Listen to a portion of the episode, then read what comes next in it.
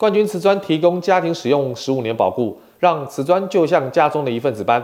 业界唯一荣获台湾百大品牌，且多年荣获 MIT 精选奖与再生绿建材标章肯定，冠军瓷砖是您一辈子的选择。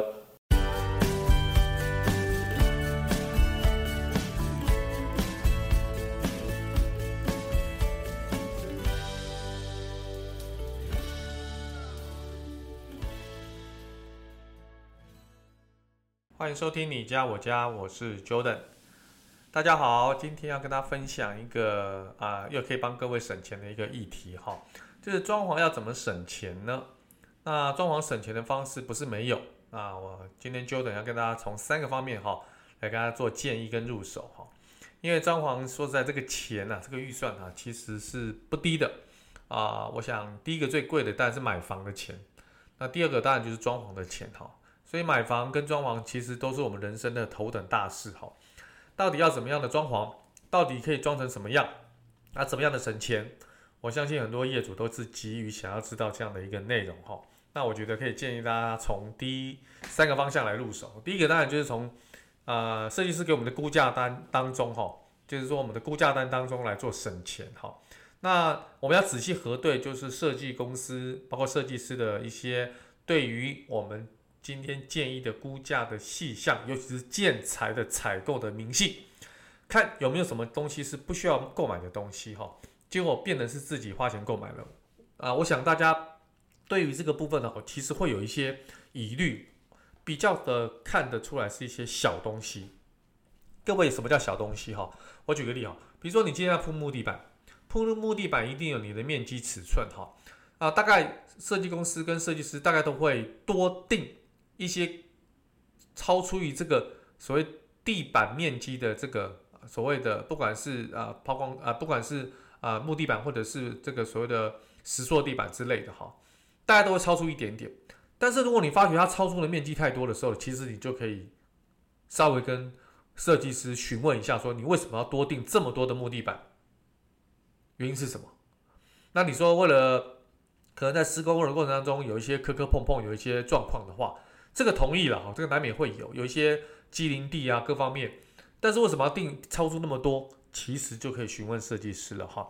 但还有一个小地方就是说插座，其实插座是一个蛮啊蛮可以固定量的一个一个一个品相哈。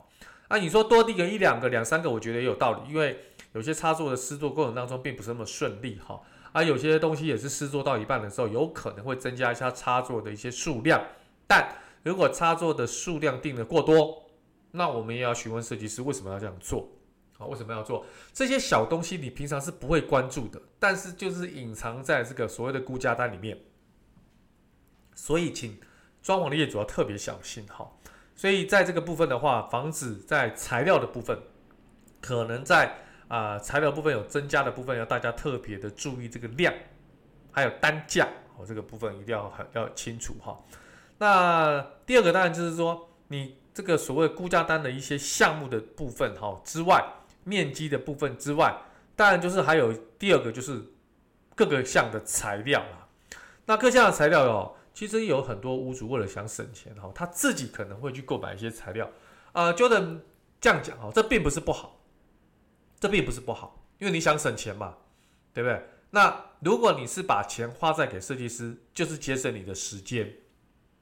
哦，所以俗称用钱买时间嘛，哈。但是如果想说真正省钱，那你就要花时间，好不好？这个一定要有这个概念哈。那花时间你一定要货比三家啦，对不对？多看多比嘛。比如说你比较大的这些材料的品相，你一定要多去询问，甚至去啊一般市面上的材料行、建材的这个所谓的门市或大的品牌。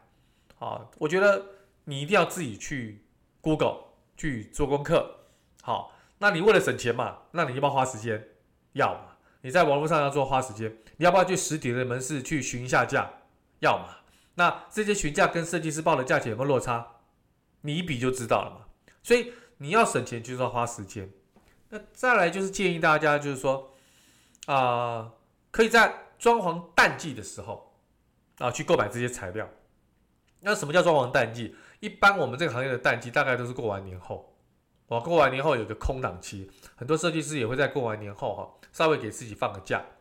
那我们这个行业的旺季呢，其实大部分都从差不多九月份就开始了，因为九月份呢，十月份呢，十一月份这三个月，大概现在要装潢的房型跟房子，大概就是要在农历的过年啊，旧历年之前可能就要入住了哈。这大概是我们台湾人的一个习俗了哈，一个风情民俗，就希望说在过年前有个好的新家能够完整能够入住嘛哈，新家新气象嘛哈，新年新气象嘛，所以大概从下个月开始，九月开始，其实基本上就是装潢的旺季了。那时候这个时候你购买材料肯定贵啊，因为你的想法也是别人的想法啊，所以如果说你今天可以等的话，尤其你是买预售屋，那我觉得你可以等的话。你可能房子盖好有两三年的时间，你这个时候就开始可以准备一些材料的一些资料的收集之外，你购买这些材料可以在淡季的时候去购买这些材料，也是一个很好的一个选择啦。如果说没有时间压力的话，啊，没有时间的压力的话，这个我觉得很重要哈。那再就是说，如果说你的装潢预算是有限的，而且你是买新成屋，大概说厨房啊、浴室啊，建商都帮你做好之外，你想要做的。一些装潢的要求的品质不是很高，那我觉得你可以网络上去买。我觉得网络上买的材料肯定是便宜的啦，肯定是便宜的哈。而且基本上啊，这些送货啦、运送也非常方便，你指定的地址，他就会把材料送过去哈。这也是一种很好的方式。如果说你对品质的要求不是很高的状况之下，好，那么第三个哈，如何省钱的地方哈，就是说，当然是从装潢的部分哈，装修的部分省钱哈。我建议大家第一个。这个所谓的客厅的背景墙啊，就沙发后面这个墙哦，基本上不太需要做任何的设计跟规划，干干净净的也很好哦，干干净净也很好。卧室的背景墙，或是你在卧室对面的这个背墙哈，基本上也是干干净净就好。这两个地方面面积很大，但是如果是干净的，基本上你根本花不到任何的装潢的钱，可能只有。油漆的钱，或者是贴壁纸的钱，甚至连贴壁纸你都不需要，就是油漆的钱。好，那，有了不起就是挂挂挂个挂画。好，所以啊、呃，基本上根本不会浪费钱，也不会把钱花在这种大面积的墙面上。哈，那么第二个一样，什么地方大面积？天花板嘛，你的天花板是大面积，但是有些天花板呢，会做很漂亮的装潢风格的一些修边呐、或者是吊顶啊这些东西哈，如果说你的预算很有限，你想要省钱的话，我觉得这个部分根本不需要做。所以现在很多年轻人都会把天花板变成是一个大面积，但是它变得好像是一种工业风的形式，工业风的形式。那有人问啊，现在的屋子尤其大厦有一些管路啊，那怎么包？所以这个怎么包这件事情，当然是需要用木作来包了。简单的木作上漆也是一种方式。但是你真的要省钱啊，甚至有人把自己的屋子的这个天花板，就楼顶啊，变成是工业风的楼顶，漆成那种水泥色的、浅灰的、深灰的、浅色的这种水泥的工业风的风格。那这些管线呢，外露反而成为一个强烈的对比。当然了，这种风格是非常吃你喜不喜欢这种风格的一种风味了哈。当然省不省钱？当然省钱了，肯定省钱的哈。那么第三个当然就是呃柜体，我想一个房子里面最多的就是柜，不管是矮柜、电视柜、衣柜啊，或者是其他的柜体哦，啊多得不得了。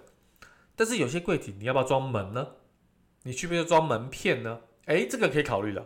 如果你很多的装饰柜，我指的是装饰柜，如果不做门片的话，哇，那就省了很多钱了。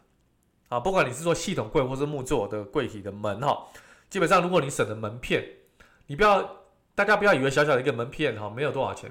你把它省起来，那个门片的数量如果一多的话哈，那个省下来的金额也是不得了的啊，不得了的哈。当然，你省下门片，你就增加了后面清洗清洁的功夫喽。因为一个家里一定会卡灰尘的。如果你不做门片，你是用装饰的门柜的话，那这些柜体基本上一定会卡灰尘。所以你可能每三个月、每个月你都要定期去清洗，不然灰尘很容易卡在这上面哦。好，所以省钱有省钱的好处，但是保养有保养的费工的地方哈。这边要特别提醒大家。所以今天跟大家分享有关就是如何装潢省钱哈，我觉得是很简单的几个方向。但是呢，如果我真的要省钱，从这三个方向去，我保证大家一定省得到钱。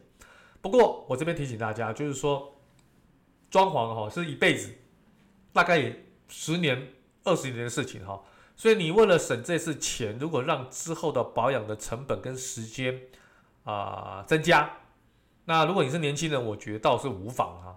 如果说年纪稍微有一点的话，对于这种清洁保养要花很多力气的话，各位可能要把这个时间跟体力考虑进去，哦，否则将来你会保养一次、清洁一次，你就骂一次说当初怎么不做门片，哈 哈或者是天花板做镂空的结果会卡灰尘，造成。家人的鼻子过敏啊，或健康有疑虑，那我就觉得省这个钱有点得不偿失了。不过今天主题是为了省钱哦，所以我们就把省钱的管道跟大家做分享。好了，今天的节目就到这边了，那我们下一次再见喽。OK，拜拜。